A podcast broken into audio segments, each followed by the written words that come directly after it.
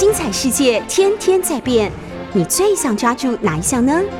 跟着我们不出门也能探索天下事，欢迎收听《世界一把抓》。欢迎收听 News 九八九八新闻台。现在收听的节目是《世界一把抓》，我是杨度。我们上一集啊谈到说，嗯，葡萄牙到了澳门，而且澳门成为一个呃像中国对外的窗口啊。可这个窗口呢，不仅仅是做商业的，事实上也是很多文化传进来的地方。当然，许许多多的中国人，特别是想要做生意的人，会从福建到澳门，从广东到澳门等等的。那郑芝龙就是到澳门去，而且受洗成为天主教徒，取了一个 Nicholas 这样的一个嗯葡萄牙的名字啊。但是我觉得很有意思的是，那里不仅是传进来商业的文明，各种商务活动，然后把中国的丝绸瓷器传到全世界去，不仅仅是这样子，它传进来许多西洋的欧洲的文化，通过葡萄牙这个窗口。那特别是呢。因为葡萄牙和西班牙都是信奉天主教的，而天主教对于传播宗教的思想，他觉得应该是跟他的文化文明一起走的，所以跟着传教士而进来中国的还有许许多多的文化。那么我就想问说，你们知道中国第一架钢琴是什么时候传进来的吗？在中西文明交汇的时候。中国什么时候开始有第一架钢琴？我们有那么多小孩子学钢琴，对不对？有一段时间呢，台湾还很流行一句话，叫做“学钢琴的小孩不会变坏”。哎，可是钢琴什么时候开始传入了中国？这个很有意思。为什么？因为那就是葡萄牙和传教士的功劳。那么，钢琴最早传入中国的时候，最早的文字记载是在哪一年？刚好是在十七世纪，也就是一六零一年的开头，开头的那一年的一月份的时候，跟着意大利籍的天主教耶稣会的传教士谁呢？利玛窦。利玛窦向明朝的万历皇帝进献了一台极弦的古钢琴，古代的钢琴。那么极弦呢，就是我们都知道，嗯，钢琴就是用去敲打那个琴弦，然后发出不同的声音嘛。所以以前最早的钢琴就这样，只不过是它更古老、更原始一点哈。那它的琴弦呢，有时候是用铜，有时候是用银等等的不一样。那大概就是现在我们讲的钢琴的那个嗯结构啊。那立马都很有意思，他是在一五八二年的时候来到中国传教的。那为了取得他的比较好的关系，甚至于取得被允许在北京传教，所以呢，他就向明朝的万历皇帝进贡了献品。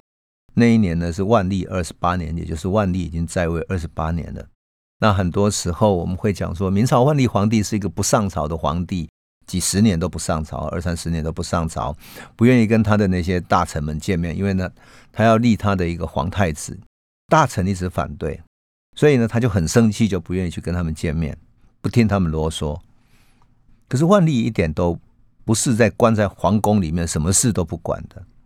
该管的事情，该批的公文，他还是管。所以呢，利玛窦跟皇帝万历皇帝献这些贡品中间就有一个叫古代的钢琴哈。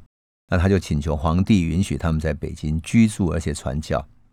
他进献的礼品里面呢，这一支钢琴呢，他讲的很有趣。他说：“弦各有柱，端通于外，鼓其端而自应。”就是说，每一个弦呢，都各自有一根弦柱，然后。它有一端呢通到外面去，所以你只要打的那一端呢，那里面就会发出声音来啊。本来呢，这台琴是要传教士拿拿来做什么？拿来做传教用的啊，是传教士自己要用的。可是利玛窦一行人来到天津的时候，在天津被抓了。那被抓了之后，后来他通过各种关系，然后跟太监啊，跟宫廷的内内内部的关系呢，去去送礼等等。最后的一个太监叫马唐的，终于把他放出来。然后呢，这个马唐看上这个乐器，哎，很有趣，他就要求利玛窦说把它列入贡品里面。那利玛窦是一个有趣的人，因为他在一五五二年啊出生的，他是个意大利人。那么到一五七八年。也就是他二十六岁的时候啊，他到从那个里斯本出发，就是葡萄牙的里斯本出发，然后到印度的果阿去传教。结果他到印度的时候，发现说哇，他碰到一堆佛教徒，然后本来他们说印度因为佛教徒是非常和善的、友善的，所以很容易接受天主教啊。结果他去到那里才知道，他们对他完全陌生，所以包括对欧洲的文化也陌生，甚至于带有一点排拒。因此，他就在想，如果你要传教的话，最好的方法一定要让当地人可以学习欧洲的各种知识，包括数学、哲学、神学等等。所以呢，他开始在印度那里教哲学、数学、天文学，特别是天文学，因为。印度一般来讲，就是说没有像欧洲他们做了一些跟天文学相关的一些仪器或者图表、星星图等等，所以呢，印度对此感到兴趣。他通过这个方式让当地的人来接受天主教。后来到了一五八二年，也就是他三十岁的时候，他到了澳门，立马都很有意思。他为了传教，开始学中文。他学的两种中文。我们说要学中文就已经很难了，对不对？特别是方块字的中文，可立马都非常感兴趣。他学中文也学怎么书写，用毛笔。然后呢，他还学什么？学两种中国话，一种是南京官话，南京官话就是明朝的官话嘛，因为明朝是从南京开始的。另外一种学广东话。那很有意思的是，在他的书哈。呃，利马到后来留下一本书，叫做《中国杂记》，记录了他怎么到印度国啊，最后到中国的这个过程。那在中国之后，他到澳门，然后到广州，后来去韶州，然后到呃南昌等等，他记录了他这样的一路走过去的过程，很有趣。他记录了一件事情，说中国人看到他膜拜的圣母，就天主教的那个圣母啊，跟着他拜，一点都不排斥。他不像是印度人，居然会有排斥，他觉得很妙。然后他后来才觉得说啊，原来这些中国人带着一种像对待佛教的印象来看待他，所以他近乎像是对待妈祖或者观音像这样。只不过是观音像的手上呢是拿了一个净瓶，对不对？那那个净瓶里面代表了有清净的水，使人的内心清凉，而是一个救苦救难的象征。可圣母呢手上是抱着圣婴，那这些南京人啊？跟着去朝拜拜圣母的时候，他本来很开心，后来才发觉那个比较像在拜观音，所以天主教在他们的印象中好像是佛教的一个支派，很妙。于是他就想说，如果要能够在中国继续正正式式的传教的话，一定要有皇帝的觐见，然后皇帝特许他们去传教，那他们就很好做事情了。所以他就准备了很多礼品啊，准备上去送给皇帝。可是呢，沿路上因为那个路途并不好走，他也曾经碰到过强盗。后来他送礼给地方的犯官，那犯官看完那些礼品之后，中间再卡油卡了一些去。那么之后大概是有些小礼物啊、珍宝等等的，然后呢，才护送他们到北京去。那第一次到北京的时候，其实刚好碰到朝鲜战争，就是大概一五九八年左右，因此很快就下令说你返回南京去，因为。在北方那边有战争，而北京正在忙啊，所以你先回南京去。到了一六零一年，就是十七世纪开头，他才又进到北京去。然后呢，他这一次带了谁呢？带了一个叫庞迪沃的另外一个呃传教士啊，去觐见了明神宗，然后献上了什么东西呢？献上了志明钟，就是会走的这种志明钟哈。然后呢，还有什么呢？还有圣经，还有世界地图。这一个钢琴，他们叫做大西洋琴，送上之后，终于获得在北京驻留的许可了。那这个真的很有趣，为什么？因为因为送了这些礼物，皇帝也允许了其他的传教士以后可以陆陆续续进入中国的大门。那么正式的被许可之后，他被许可之后，其他人就跟着进来，因为其他各地的官员敢放他们进来嘛。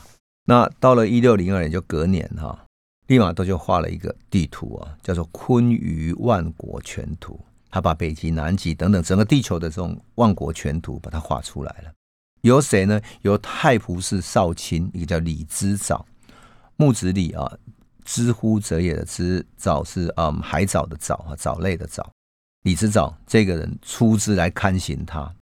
后来《昆舆万国全图》成为中国第一幅的世界地图，那么还。重刻了十二次啊。而且呢，到了一六零三年，就是三年之后，在南京，他回到南京去的时候，有一位徐光启，一个大臣叫徐光启的哈，在南京受洗。而且他不止他个人受洗，还带了一两百个他们家族的人来来接受他，然后受受利玛窦跟他们帮他们洗礼。徐光取取了一个圣名叫宝禄。那么利玛窦进献的这个古钢琴哦，很有意思。他这个故事啊，是说他引起了万历皇帝的兴趣。那皇帝呢，就派了宫内的乐队哈，演奏弦乐器的这个四个太监。我们都知道皇宫里面有很多乐队嘛，他派了四个太监。来求见利玛窦，要做什么呢？要学习弹奏这个古钢琴。那这个跟利玛窦同时来的那个庞迪沃，他曾经学习过怎么弹奏嘛，所以他每天就出入皇宫啊，去给四个太监去上课，教他们怎么弹钢琴。有没有很像我们现在的学生去去钢琴教室上钢琴课这样哈？这个四个太监呢，还要正式向庞迪沃行拜师的礼仪。那拜师礼仪之后呢，他们还。要求说你要对这台钢琴行礼，那这个故事呢记载在《利玛窦的中国杂记》第四卷里面，他记得很有趣这这种场景啊，所以这样说起来其实很有趣哈。要想，我在想啊，这个四个太监是不是变成中国最早学钢琴的四个人呢？很妙，对不对？那么西班牙传教士就变成是什么呢？变成是这个庞迪我变成中国第一个钢琴教师。这是一个很妙的，就想到这一段就觉得很有趣啊。四个太监跟一个外国传教士在那里学钢琴，然后我们多年后现在钢琴教室所见的场景，在古代是这个样子的。当然，庞迪我教了一个多月之后啊，这四个太监大概各自都学会一首乐曲啊，他会演奏了。那么就是根据宫廷的惯例嘛，哈，要一边演唱一边演奏。那可以想见，庞迪我传给他的可能就是那个时候啊，天主教里面的一些圣诗或者圣歌。而且呢，这四个太监要求传教士为他们演奏的乐曲啊，要配上中文的歌词，因为中文的歌词唱起来，唱起来皇帝才会懂的。所以利玛窦就把圣诗圣歌改成了中文，然后什么呢？就译翻译它的意思啊，然后成为中文，然后又写下了八首的歌词哈。翻译成八首的歌词跟歌谱，然后然后集成一个小册子，然后用中文命名叫什么叫西琴曲意，就西方的琴，它的大曲子的大意这样。所以有人认为说西琴曲意这个八首诗歌哈，大概是最早中译翻译成中文的天主教的圣诗。那至于配合西琴曲意的这个八首歌哈，他演唱的大概明朝的四个太监哈。他学弹的这些曲调哈，根据音乐史的学者来推测，大概是比较简单的那种赞美诗啊等等的，这太有趣了哈。好，那么当然利玛窦刚陷进去这个古钢琴，大家新鲜的玩意儿嘛，就啊大家玩的很开心。可是万历皇帝觉得这个新奇的事儿，就是唱上几首歌而已，也没有什么搞头了，这样，所以就失去了兴趣。然后这个古钢琴呢？就被放到那个宫里面的一个仓库里面去，跟人家进贡进来的东西一起放到仓库里面去了，就冷落了。一直到多久以后呢？到了一六四零年，也就是大概四十年之后，到了明朝的崇祯皇帝十三年。其实一六四零年离明朝的那个崇祯皇帝的自杀只剩下四五年的时光了，也就是李自成攻进北京，其实时间已经接近了哈。可能这台古钢琴呢，才又被德国的一个天主教传教士给发现，因为他去贡献东西的时候才发现了这个。那么汤若望呢，就是这个发现的人，可是他是一个德国的传教士哈。那当然，他汤若望是在一六二二年的时候，也就是在发现的十几年前就到中国来了哈。那么一六三零年，他还帮助徐光启编了什么呢？重生的历书。就是历法，中国年历历法这样子，而且还制造天文仪器等等。那么说白一点，就是说，我们提早把这个故事说一说，就是说，在一六二九年，就是明朝崇祯皇帝二年的时候啊，这一年的五月啊，发生了日食，就是我们现在讲的日食嘛，哈。那明朝这个皇帝以及皇室里面，他按照以及这些大臣里面，他会按照过去的中国传统的大统历，而且根据伊斯兰教的回历啊，两个来推算说日食的时间是什么时候，那会发生什么事情这样。结果呢，在推算的过程中啊，徐光启就因为学了西方的历法了，所以徐光启就趁机把跟崇祯皇帝说哈，要不要采行西方的历法，那共同来参照参照伊斯兰教的回历，那来考定看看。于是他就准许了。最后他发现说西洋的历法更为准确，所以我就说哈，就这样一点来看的话，其实崇祯皇帝并不保守，他也很努力要做事情。可惜就是啊，他还是有各种性格的问题，也有明朝的皇室慢慢衰落了哈，很多积弊他也很难挽回了。总之呢。这个徐光启啊，从跟利玛窦开始学了西学，然后变成天主教徒，最后他又说动了崇祯皇帝，什么呢？他准许他哈，把原来崇祯皇帝因为觉得对于天主教在北京的扩张，他觉得有点忧虑啊，所以有人建议说，他把一些传教士驱逐回去澳门好了，让他回去传澳门传教。结果因为徐光启说，这个时候我们需要外患，特别是辽东那边的战争哈。大清的满族的这种进攻哈很危险，所以需要枪炮。我们可不可以请那些我们赶回去澳门的那些传教士折回来，回到什么？回到北京帮我们制造新的武器？哎呀，这每次看到这个，我就想说，其实明朝如果不是已经走到国运已经走到后期，整个国家的财政啊。社会上的这种生产等等，有碰到各式各样的问题哈，还有说是因为那当时整个嗯地球气候变迁等等，所以他碰到各式各样的问题，这已经是一个很大的问题，我们一下没有办法说清楚哈。可是明朝这些官员，像徐光启啊这些人，其实是一个很开明的人，态度是很开明的。同样的啊，崇祯皇帝对传教士也是比较开明的哈。他在一六三八年的时候，曾经用汤若望，就德国的传教士哈。他进城的一个望远镜去看日食跟月食，而且呢，他提赠了一个叫做“清宝天学”的一个牌匾给耶稣会。因此，他我们一直在讲说明朝是一个封闭的，是对西方的文明是排拒的，其实并非如此啊。那么，当然呢，这个。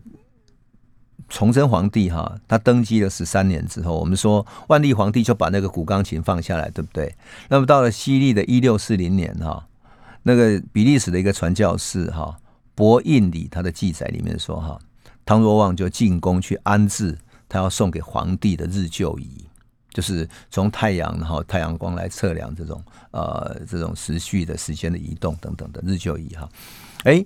他居然偶然发现了利玛窦当年进献的这一台古代的钢琴，很有趣啊。结果呢，就偶然发现这个钢琴的时候，他就觉得，哎，这个钢琴的话还是可以可以演奏啊。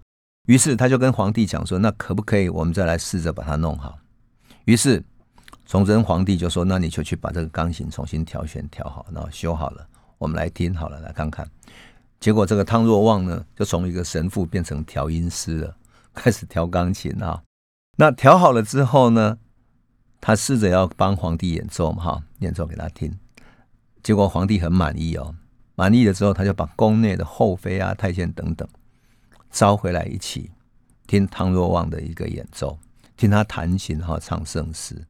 我们可以想想象这种场景哈，一个神父弹着钢琴哈，旁边《甄嬛传》里面的那些宫女围成一团，然后跟一堆太监坐在皇帝旁边，围着一个神父。看他弹的一个这些太监宫女从来没有看过的一个玩意儿，叫做钢琴，他，弹的叮叮咚咚，还可以唱歌的，多么有意思的一个场景！当然，后来崇祯皇帝说：“哎，你可不可以按照这个古钢琴来造一台新的？”那汤若望就找到另外一个一个天主教的信徒哈，在南京那边哈，那么希望把他找来，这个信信徒叫做徐复元哈，希望能够重新造一个钢琴，可是呢？当然那时候没有现在钢琴的那种琴弦嘛，他就用银的银丝哈，用银做成丝来作为琴弦这样。可是这个徐复元后来不久就去世了嘛，那汤若望制造新琴终究没有完工哈。汤若望最后在修行造琴的时候呢，帮宫廷写了一本中文的钢琴教材，介绍说古钢琴的结构啦等等，怎么演奏的方法。还写了一些赞美诗附在这个说明里面，教大家怎么演奏。可是后来这些就当然就就消失了哈。为什么？因为呃，明朝后来战争之中，它整个这些钢琴啊，乃至于这些啊琴谱啊留下来的书等等，全部都遗失掉了，非常可惜。否则的话，在今天一定是非常宝贵的一个文献，因为毕竟是钢琴进入中国的呃第一架钢琴啊。那那个时候，其实钢琴在欧洲也才是刚发展，还不像今天我们看到的钢琴那么呃那么精密、那么复杂哈。那时候还是比较古代的那种，但后来不断在修正它的琴弦、它的发音，然后呃那个琴箱等等的，所以也很有意思。我是觉得，当我们看到这个故事的时候，会想起说，随着葡萄牙之进入澳门，宗教之进入中国，欧洲文化也进来了。音乐也进来了，钢琴也进来了，很有意思的一个大航海时代的故事。那当然，后来像啊，我们钢琴啊、管风琴、西洋乐器慢慢进来。可是真正说要到大兴盛起来，也当然就是民国之后的事情哈，已经是好几个世纪之后的事情了。这一位利玛窦先生也做了许多新鲜的好玩的文化的引进。那么还有一些什么样的引进呢？那我们回头再来说它。欢迎回到九八新闻台《世界一把抓》，我是杨度。我们刚刚讲到那个古代钢琴哈，大家一定会想到，嗯，我们在嗯一国家音乐厅里面有一个在后方有没有？它整个延伸的两三层楼高的那种钢琴，然后每个人必须从后面发出一种。非常巨大的回荡的声音，然后有人在后面继续操作那个钢琴。其实那个古钢琴并不是说，嗯，古代并不是那么大，就像我们现在钢琴啊，在历史记载里面，它大概有深大概有三尺左右，那么宽大概五尺啊，宽大概五尺，所以。整个的结构就像我们现代的钢琴，但可能 size 更小，因为它不像是现代有那么多的嗯那么多的音符哈，那么那么那么大这样子，所以也很有意思啊。为什么？因为我们想象说，古代的时候，在天主教的那些圣诗，一切都还没有传进来之前，那些传教士要怎么把它的意思翻译成中文？啊，那些中文里面还有押韵，让人感觉到它是可接受的，像歌声一样那么美好，而且唱起来让人有一种很崇敬的、祥和的宗教的那种崇高的感觉哈。我觉得这是很很美妙的。那特别是立马都有学了中文嘛，他也翻译过许多中文书哈，去去到呃成为意大利文哈。当然，利马窦所带进来的那些。知识啊，特别是包括天文学等等的，使得他能够跟明朝的知识分子往来。当皇帝允许他传教的时候，他在北京，在明朝的官方也要交朋友啊。他希望发挥影响力的话，就要交这些朋友。特别如果这些朋友愿意成为信徒的话，那不是起到一个更好的示范的作用吗？所以，利玛窦也在教西方的天文学。那么他呢？他初步介绍什么呢？他介绍进来的天文学包括啊托勒密的九重天说，还有亚里士多德的四元形论等等。那他也照过了一些呃天文学的各种仪器，包括天球仪、地球仪、日旧仪、象限仪等等的。他有一些并不复杂，所以他就做这种小礼物来送给这些达官贵人或者一些文化界的朋友。教当他们教天文学的时候，拿这个当做仪器来教给他们。所以，对明朝来讲啊，晚明的这些士大夫，其实在学习西方的学问，特别西方的新知识的时候，它是一种新的风气。特别从徐光启这些士大夫开始学的时候，一些年轻的学子就开始跟着学。所以，从万历到清朝哈，其实按照统计下来，有大概一百五十几种的西方的书籍啊，陆陆续续。经过这些传教士传进来，然后翻译成中文，因此西方的这些西学东渐，其实一点一滴，特别是通过传教士传进来的哈。那利玛窦撰写的跟宗教有关的是包括呃天主教的一些教义啊，天主实录等等，因为他毕竟不希望说他的信徒跟着听他说传道讲经，但是没有任何本子可以阅读。那这种没有本质阅读，他们心中传来传去的民间口耳相传，最后传承了变成是佛教的一个教派而已。所以他还是要把天主教的嗯圣经做一部分的翻译啊，翻译成天主实录。后来呢，他还教徐光启他们什么教数学，教几何原本。几何原本就在十七世纪的时候传了进来。按照学者的说法，哈。这些科学知识跟哲学思想，其实是欧洲的这些原本的思想哈，在中国所没有的。所以数学里面的一些我们现在最熟悉的那些名词啊，其实中国一直都没有，可是我们现在大量在使用，包括什么？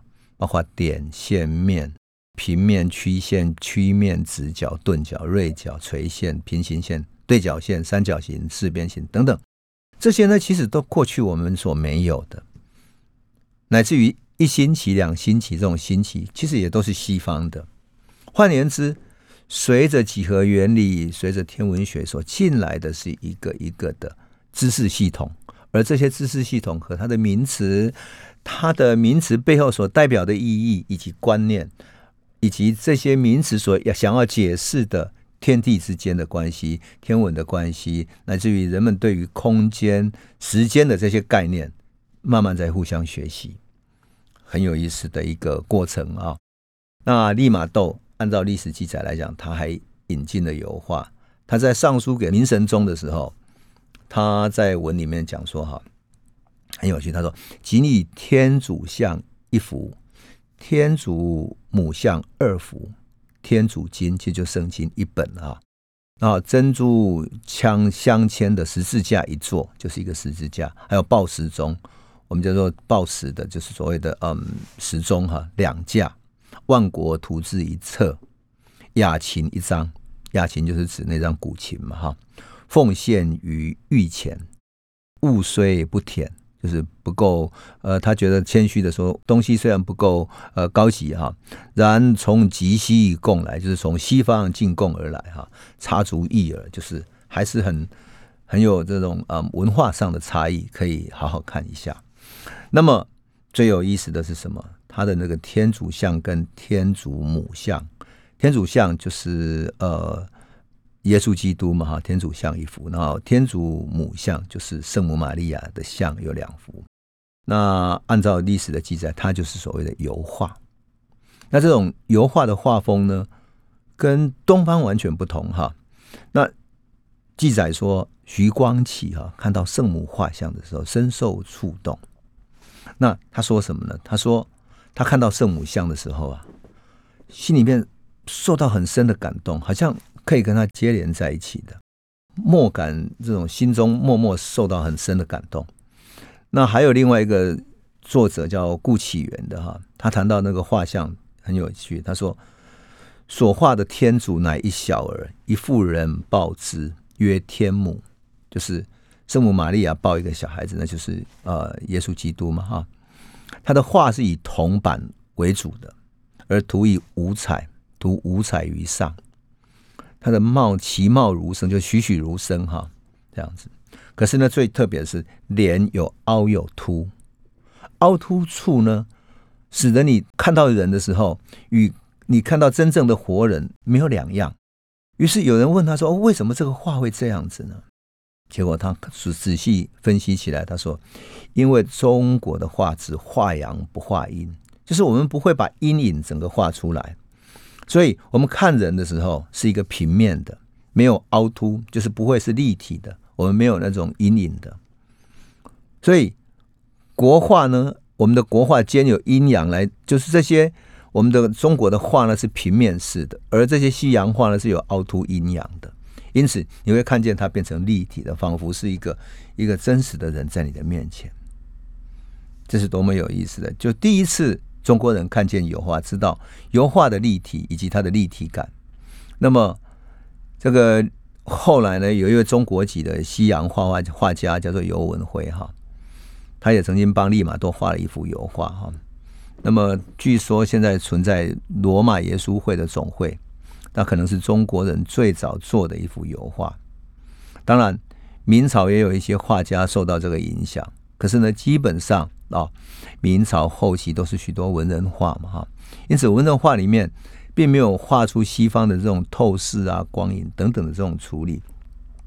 啊，很有意思的是说，我们现在如果回想哈，包括嗯清朝的郎世林啊等等这些不同的画的技法啊，对于中国产生的影响实在是非常微妙。也就是说，我们开始在西洋画里面，在油画里面看到一种新的空间感。那这种新的空间感，对于中国传统画的那些美感，也会形成新的影响。啊，所以比如说在记载里面说，包括曾经啊等等，有一些画家是这样看待的。因此，对于利玛窦来讲，他所引进的不仅仅是音乐，还有油画，还有天文学，还有数学、几何等等。在东西文明刚刚开始交汇的时候，我们看见的这一些，同时的利玛窦也还带进来世界地图，后来做了《坤舆万国全图》，对不对？这是。中国在历史上现存最早的有完整经纬线的世界地图啊，而且在中国连续刻印了十二次啊。那这个图呢，后来在江户时代被传到日本去了。结果日本本来非常崇拜中国的哈，后来看到这个也受到了影响。因此，我们说中华文明也好，这些嗯基督教的传教士也好，慢慢的形成了对。明朝对东亚的这些影响，而它的影响又随着葡萄牙而进来，随着传教士而进来。可是相对来讲，这些传教士会不会造成，比如说啊，使得这些地方上的其他宗教跟他有一些冲突呢？看起来哈，目前看起来在明朝的后期，其实它是互相接纳的，而且并不是像后来，比如说清朝，我们说有八国联军之前的。嗯，庚子之乱等等的，就是对于宗教有一种排拒啊，那是完全不同的。因此，在这种东西文明交汇刚开始的时候，我们看见海洋航海所带来的文明交汇是非常有意思的啊。好，那我们先讲到这里，我们下一节再来继续说。欢迎回到九八新闻台《世界一把抓》，我是杨度。我们讲到了葡萄牙以及东西方文明的交汇，哈。葡萄牙是这样子，可是葡萄牙在东方的这些利益会不会引起了同样在伊比利半岛的另一个国家西班牙的觊觎呢？是的，西班牙会非常觊觎葡萄牙在澳门的获利，所以我们上次也讲过了，西班牙就到了呃菲律宾到马尼拉去殖民他们哈。那更有意思的是，在伊比利半岛的这两个双牙，西班牙跟葡萄牙。在一五八零年，我们讲到说利马窦是一五八二年到中国嘛，那回头去讲的话，在一五八零年就两年之前，一五八零年，西班牙跟葡萄牙居然合并成一个联盟的一个王国，那这是为什么呢？因为啊，西班牙国王菲利二世，就是当时西班牙国王叫菲利二世啊，他的外甥，应该这样讲啊，就是说菲利二世的太太就是西班牙国王。菲利二世他的爸爸，我现在讲起来，可能大家听起来，因为现在我们对外甥啊、侄子都已经很混乱了哈，不太使用了哈。总之呢，菲利二世的老婆呢是葡萄牙国王的爸爸啊，那个塞巴斯丁他的父亲呢，他是是是兄妹的关系，所以当时葡萄牙的国王塞巴斯丁啊一世呢是他的外甥哈，啊，这塞巴斯丁一世呢，他很年轻。所以他好战，然后去出征，跟回教徒、跟伊斯兰教徒打仗，结果在对抗的时候阵亡了。但因为他很年轻，又没有孩子，又是独生子，所以谁来来接替他的位置就变成了一个问题哈。最后由他的叔叔叫恩里克一世啊来继承。但是呢，这恩里克一世呢，跟他的关系有点远，而且上任的时候年纪已经有点大了。所以两年之后他就过世了，那他的王位怎么办呢？于是他在葡萄牙就安排说，他另外一个侄子叫安东尼尔的来继承。可是葡萄牙的教宗不愿意承认。当时天主教的教宗是权力很大的哈，算是宗教跟政治结合的很深的。所以这个教宗不承认的话怎么办呢？教宗认为说，依照亲属关系，王位的第一继承人应该是 s h a b a c h i n 他的。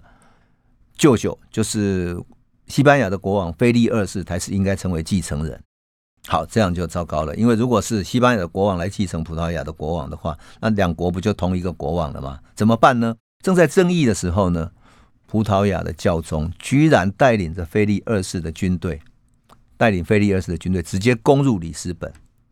那占领了王宫之后，干脆两国就合并成为一个联合王国了。从一五八零年开始，西班牙、葡萄牙两国变成同一个阵线的盟国，也就是同样的一个王国了。一直到多久以后呢？经过六十年之后，葡萄牙慢慢的那些国力慢慢强旺起来，然后稳定下来。而西班牙在跟荷兰、跟英国的战争里面也衰落下去之后，葡萄牙才又独立起来。所以就很有意思。那么我们也曾经讲到过啊，说西班牙跟葡萄牙合并之后，当然就引起了啊各种欧洲这种局势的变化，特别是荷兰想要从西班牙独立出来。所以我们以后会讲到荷兰到亚洲来的时候，拼命去攻击澳门、攻击葡萄牙、攻击西班牙，这个都跟这样的是有关系。因为荷兰想要从西班牙独立出来。那很有意思的是，你说西班牙跟葡萄牙在合并成为一个王国之后，利益应该是一致的嘛？可是呢，到了一五八二年，西班牙皇帝哈还不能全部控制葡萄牙，所以他要特别派了一个神父叫桑切斯的哈，来到澳门哦，到澳门来宣布这个消息，就是两个王国合并的消息。已经并了两年之后，要特别派人来宣告。那澳门的葡萄牙人。起先还很抗拒哦，可到最后呢，澳门的上层人士，就葡萄牙上层人士，大家都讨论以后，决定接受他。为什么？因为当时西班牙的国力比较强盛，所以普遍认为说，如果菲利二世这个强盛的国势啊，能够帮助澳门的葡萄牙人巩固地位的话，取得更好的处境的话，为什么不要接受呢？所以他们就干脆在城里面举行了一场私人的庆祝活动。那这个桑切斯神父回到马尼拉以后，还举办了这种庆祝仪式，恭贺他在澳门合并成功了。而且呢，在劝说马尼拉的一些人哈，只是在马尼拉，包括这个桑切斯神父等等哈，正在劝说什么？劝说马德里的西班牙国王来征服中国。那么，因为澳门是属于葡萄牙，啊，现在又跟西班牙合并了，所以我们可以用澳门当做征服中国的门户。征服中国的门户，那桑切斯神父呢，就跟着西班牙外交使团来到澳门之后，还想说服澳门的人哈，说好，那我们可不可以一起来攻打？这样把这些计划攻打。同时呢，为了攻打这些，我们要先收买一些广东的官员，所以带了一些精美的时钟啊等等，然后要先让传教士进入中国，然后建立传教团，然后让中国规划之后，以后我们就更容易了。那但是呢？澳门的葡萄牙人可是很聪明，因为他们做生意的人，他是为了做生意的而来的，而不是为了攻打而来的。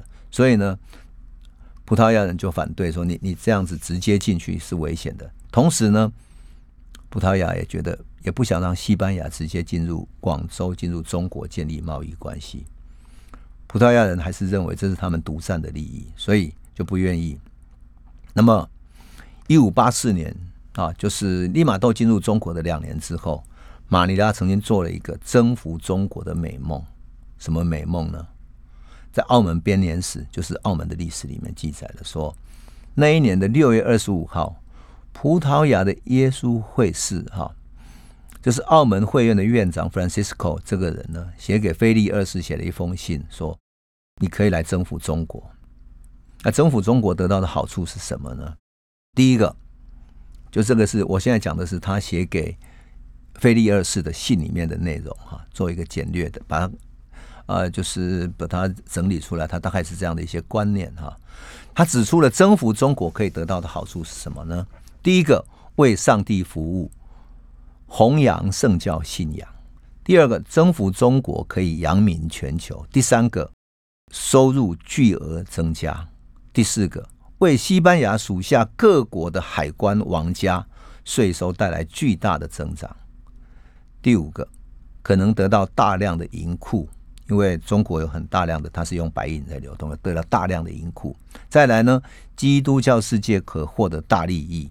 那么，为什么攻打中国可以成功呢？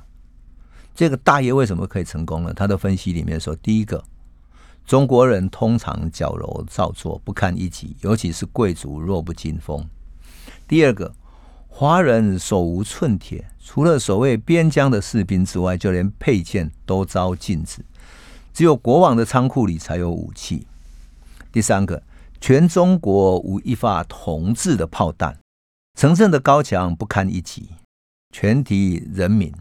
不会忠心耿耿，他们喜欢揭竿而起来反叛。第五个呢，他说政府非常严厉，所以任何一个小镇上的执法官员非常之多，可是呢，人民都不服他们。啊，当然他讲说，澳门是一个提供大船可以停泊的两港，如果从这里攻进去的话，除了广州之外，还可以直接进广东，然后一直打进中国。何况菲律宾近在咫尺，我们可以随时过来澳援。那到了这一年的十二月呢，马六甲的主教叫贝罗卡要的哈，提出说征服中国的方案，他居然讲这样哈，他说许多人以为陛下在上述安排舰队攻打雅琪，他在东南亚那边要攻打雅琪这个地方哈，可以通过菲律宾组织一支人员达到四千人的第二舰队去攻打暹罗和北大年。他说如果陛下在这些地方设立了据点。将要威震四方，就威震东南亚，一切太平，没有人敢闹事，然后不必多有破费，陛下将成为经营遍地的中国及广州的主人。据众人说，世上再无此富裕之地，在征服时可以从暹罗调集一切军需给养，他就可以把中国整个打下来了，把中国的白银全部攻下来。这个多么有趣的一种概念哈！当然。一五八六年独立战争就开打，荷兰独立战争开打，所以那个英国跟荷兰结盟之后，一起跟西班牙打起来，所以整个无敌舰队又被英国、荷兰打败了啊！所以西班牙就国力受伤惨重，他征服中国的梦就醒过来了，就没有再实践。可是有时候我在想说，从这里来看哈，西班牙一开始就打中国的主意，那么除了宗教之外还有利益，可中国为什么被他们在他们眼中是这么脆弱呢？甚至于认为只要用四千多个人的军队就可以把中国顺势取得攻打下来呢？是不是他们对中国的了解太少，不知道中国土地之辽阔呢？还有兵众之多呢？更不要说四千人，丰臣秀吉的十五万人在朝鲜战争都打得无比之惨烈，对不对？所以我在想说啊，这些观点、这些分析啊，其实代表着欧洲对中国的观察和他们的一种基本态度。有时候这种基本心态啊，认为中国是可以欺负的，中国的文化人是虚弱的，中国是虚假的，然后不敢作战的，这种观点好像一直变成欧洲或者欧美对中国的一种传统。有时候想起来，都从十七世纪到二十一世纪，某一些欧美论述中国的文章里面，还是可以看到这样的味道，一种不了解、一种轻慢的态度。当然，这样的态度会使得。啊，整个西班牙、葡萄牙，他们对于中国的政策产生改变啊，所以未来他们会产生什么样的故事呢？也就是说，西班牙跟葡萄牙他们会怎么来跟明朝打交道呢？会发生什么影响呢？好，我们等到下一集再来讲这样的一个故事。谢谢。